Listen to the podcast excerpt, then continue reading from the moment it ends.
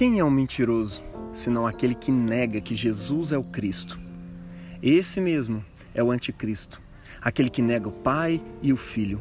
Todo que nega o Filho também nega o Pai. Aquele que confessa o Filho também tem o Pai. Portanto, permaneça em vós o que desde o princípio ouvistes. Se em vós permanecer o que ouviste desde o princípio, também permanecereis no Filho e no Pai. E a promessa que ele nos fez é esta: a vida eterna. Muito bom dia, boa tarde, boa noite, meu irmão, minha irmã. Hoje é o sábado que conclui essa primeira semana do Natal e a nossa meditação de hoje vai tratar de dois espíritos: o espírito da fé cristã e o espírito do anticristo narrado aqui pelo apóstolo João em sua primeira carta. O espírito da fé cristã é exatamente endireitar o caminho do Senhor. E ele se contrapõe sempre ao espírito do anticristo, que por sua vez nega que Jesus é o Cristo, ou seja, sua messianidade, o fato de que a salvação do mundo está somente em suas mãos. Essa temática de negar e confessar Jesus trata-se de uma constante nos escritos de São João.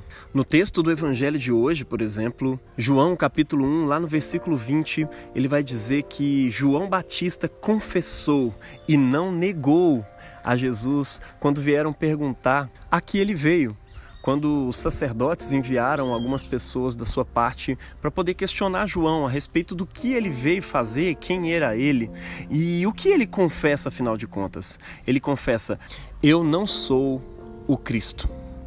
Gente, isso conferiria para João todos os holofotes, faria com que todo mundo estivesse olhando para ele e ele retira os holofotes de si e transfere para uma, para uma figura ainda desconhecida naquele tempo, que embora já tivesse chegado da perspectiva dos céus, ou seja, um menino nos nasceu, um filho se nos deu, essa profecia já havia se cumprido, Jesus já havia nascido, mas o mundo ainda não o havia conhecido, ou seja, o advento chegou, mas a manifestação, a epifania de Jesus ainda não havia acontecido, seu ministério ainda não era conhecido das pessoas pessoas, mas João já lança os holofotes sobre ele muito antes dessa manifestação. E é interessante a gente pensar o que ele diz a respeito de Jesus, né? Ele diz: "Eu não sou digno de desatar-lhe as correias das sandálias", ou seja, ele é muito mais digno do que eu. Aquele que vem após mim, ele foi antes de mim. Ou ele é antes de mim. Ele está dizendo com isso que Jesus é Deus. Pense que João Batista havia nascido antes de Jesus. Isabel havia recebido o milagre da concepção, mesmo na sua velhice, muito antes de Maria. Quando Maria recebe a anunciação do anjo, Isabel já estava no seu terceiro mês de gestação, conforme o anjo diz a ela. E mesmo assim, João Batista confessa que aquele a quem ele veio anunciar existia muito antes dele. Ou seja, ele está confessando que Jesus é o Cristo. E a partir do Espírito de Cristo dentro dele, ele está anunciando que Jesus é Deus. Ele está reconhecendo a divindade de Jesus. Veja que é isso que o espírito da fé cristã confessa. É isso que o apóstolo João está trazendo na sua carta. Ele está dizendo que o espírito do anticristo nega exatamente essa realidade. E o evangelho de hoje está mostrando como João, antes da manifestação de Jesus, já confessava o contrário disso. Ele confessava que Jesus era o Cristo, que Jesus é Deus. Gente, como a gente esteve dizendo aí durante esse advento, nós hoje cumprimos exatamente o mesmo papel de João Batista. E como verdadeiros preparadores do caminho de Jesus nessa terra, nós temos que ter essa mesma disposição. A gente precisa dizer, olha, ele vem depois de nós, mas ele é antes de nós. Ele é Deus, toda a glória é dele, não nossa. O espírito do anticristo nega a sua honra e a sua divindade, enquanto João está aceitando, está confessando, ou seja, concordando com Deus a respeito da honra de Jesus, que ele não é digno de desatar as correias de suas sandálias, e a respeito da divindade de Jesus, ou seja, que ele era muito antes dele. O espírito da fé cristã confessa ambas as realidades, ambas as coisas. Mas tem uma terceira coisa que o espírito da fé cristã faz e que tem, logicamente, essa realidade anterior como pano de fundo. O espírito da fé cristã também nos dá condições de assumir o nosso lugar, o nosso papel nessa chegada do reino de Deus. Veja que João Batista não está ali passivo diante daquela situação, não. Ele está cumprindo um papel e ele reconhece o seu papel e ele assume esse papel diante das pessoas que vêm perguntá-lo.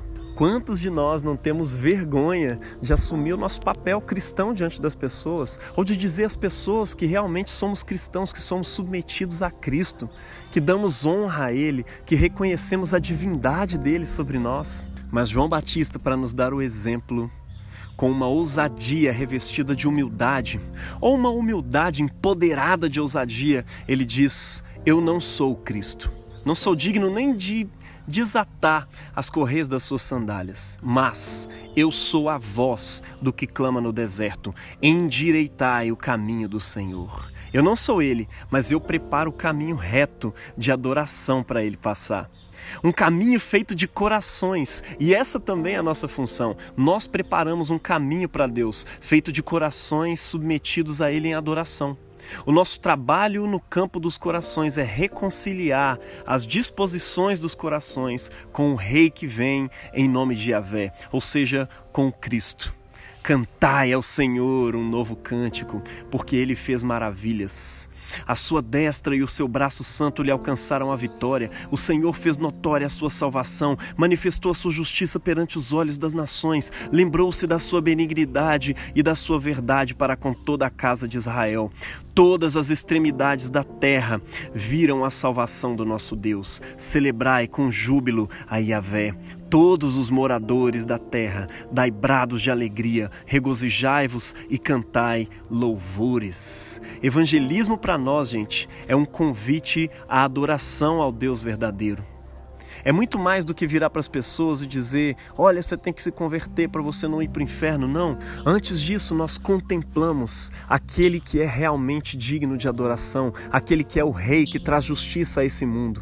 E estamos convidando as pessoas a endireitar o seu olhar, a endireitar o seu coração, para que possam receber o Rei da Glória para que suas mãos também se levantem como as nossas e os seus joelhos tremam e se rendem e se dobrem, assim como os nossos se dobraram diante da excelência e da majestade do nome de Jesus. Evangelismo para nós, portanto, é um convite à adoração verdadeira ao Deus verdadeiro, em vista da chegada do reino desse próprio Deus que governa sobre o próprio mundo que ele criou e que em breve se manifestará. Somente seus adoradores permanecerão em pé no dia da concretização final desse reino.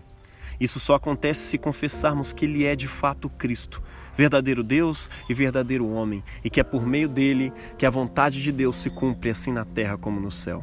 Então, que o nosso evangelismo e que a nossa adoração seja expressão de um coração que confessa que Jesus é o Cristo, o Messias enviado, por meio do qual Deus realiza e já começou a realizar o seu reino nessa terra. Deus abençoe você na prática desse evangelismo e dessa adoração em nome do Pai e do Filho e do Espírito Santo. Amém.